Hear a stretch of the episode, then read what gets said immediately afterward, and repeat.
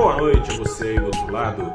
Eu sou o repórter Gustavo Ferreira do ValorInvest.com. Começa agora mais um saldo do dia, dia 13 de dezembro de 2021. Eu tenho uma boa e uma má notícia para te dar. A boa notícia é que saiu mais um indício hoje de que a inflação no Brasil pode começar a murchar. Ninguém aguenta mais essa inflação, ninguém aguenta mais juros que não param de subir.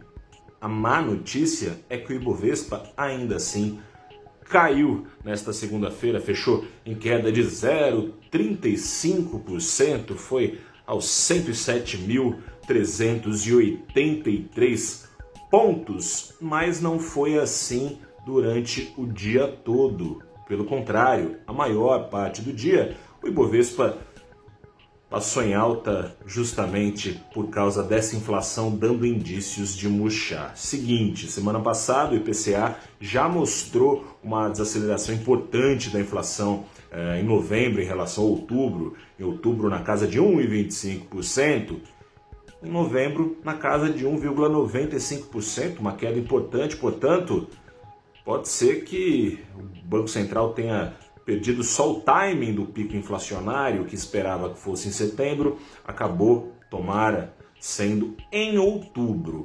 E hoje, depois de seis meses ininterruptamente sendo puxada para cima, a projeção da inflação para 2022 parou de subir. Significa que talvez o Banco Central esteja recuperando o controle das expectativas de inflação.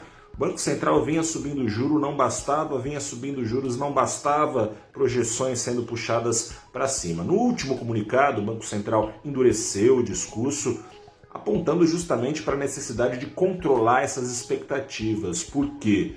Porque se os agentes econômicos entendem que a inflação lá na frente vai continuar salgada, no presente acabam remarcando os preços para cima e assim uma profecia autorrealizável acontece, a inflação demora ainda mais a arrefecer. Mas, ao que parece, as coisas estão melhorando. Ainda não está essa Coca-Cola toda, a inflação projetada na semana passada era de 5,02% ao ano em 2022 segue nesses 5,02%, portanto, estourando o teto da meta percebida pelo Banco Central para 2022, que é de 5%.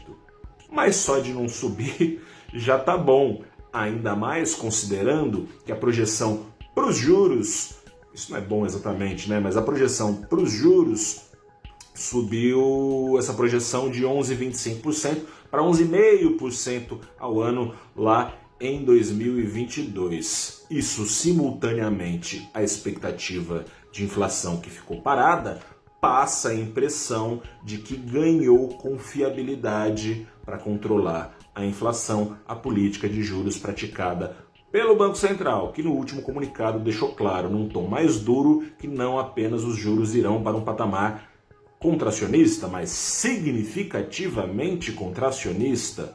Ainda é cedo ter uma defasagem aí na pesquisa Focus, mas por hora parece que está surtindo efeito. O Ibovespa, no embalo dessas notícias, chegou a subir 1,6% hoje, mas caiu, caiu porque na quarta-feira tem reunião do Banco Central Americano.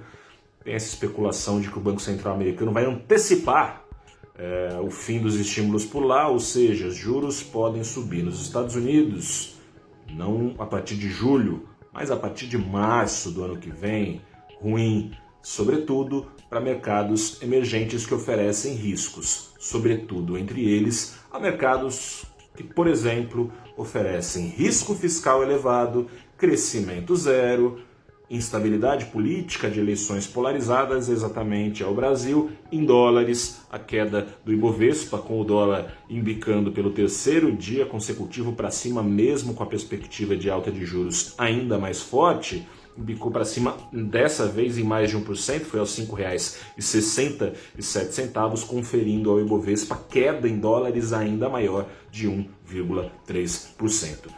Eu sou o repórter Gustavo Ferreira do valorinvest.com. Fico por aqui. Até a próxima. Boa semana. Tchau, tchau.